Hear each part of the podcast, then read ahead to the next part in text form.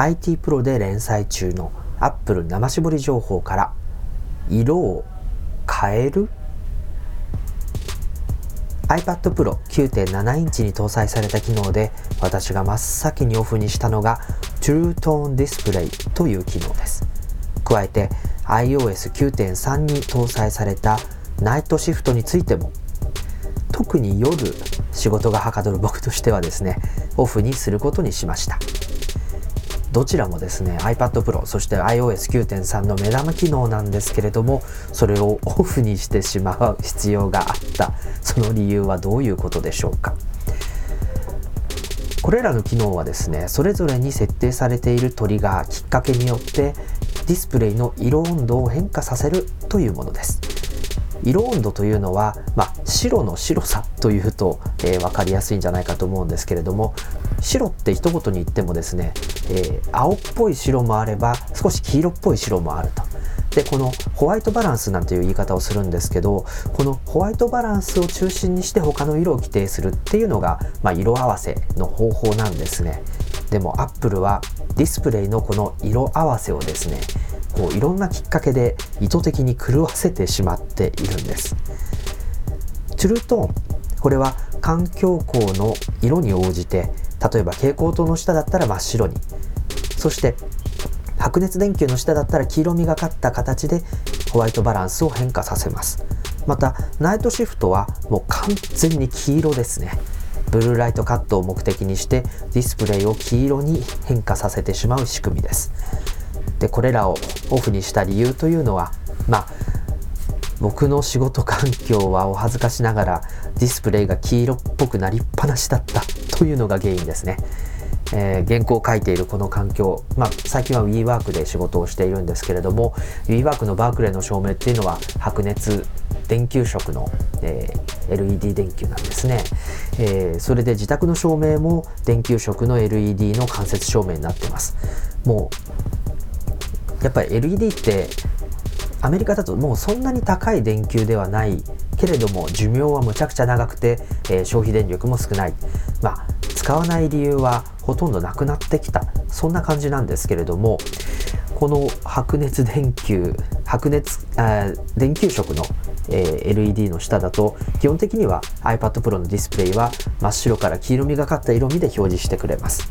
でナイトシフト機能は日没後にディスプレイの、えー、青の成分をぐっと抜いてしまう。夜は特に iPad での作業が多いので真っ黄色なディスプレイとにらめっこしているわけです、まあ、おかげさまで iPad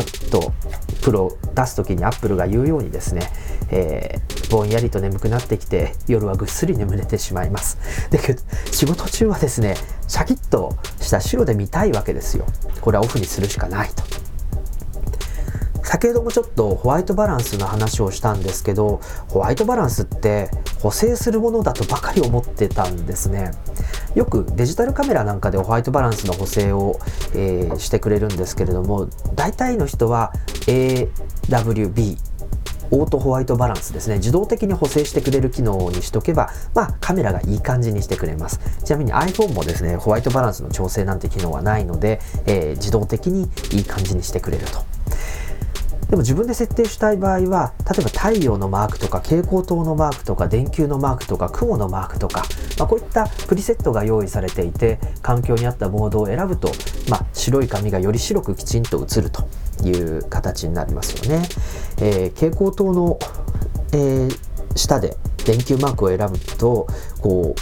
蛍光灯っていうのはもともと白いものだったんですけど電球は黄色なので青をぐっと足す必要があるというモードなので、えー、蛍光灯の下で電球マークを選ぶとぐっと写真は青くなります。逆に電球の下で、えー、蛍光灯マークを選ぶと今度は黄色っぽい写真になりますね。まあ最近だとインスタグラムもメジャーになってきてあえてこう色味を加えるフィルターをかけたりするので、まあ、色温度がずれている写真が必ずしも間違いとかダメだとそういうことはないんじゃないかなとは思います。ただ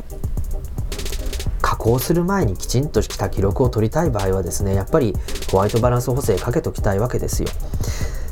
っていうこともあってホワイトバランスってこう直すもの補正するものだとばかり思ってたんですところがこの iPad Pro とか iOS9.3 はですねむしろ積極的に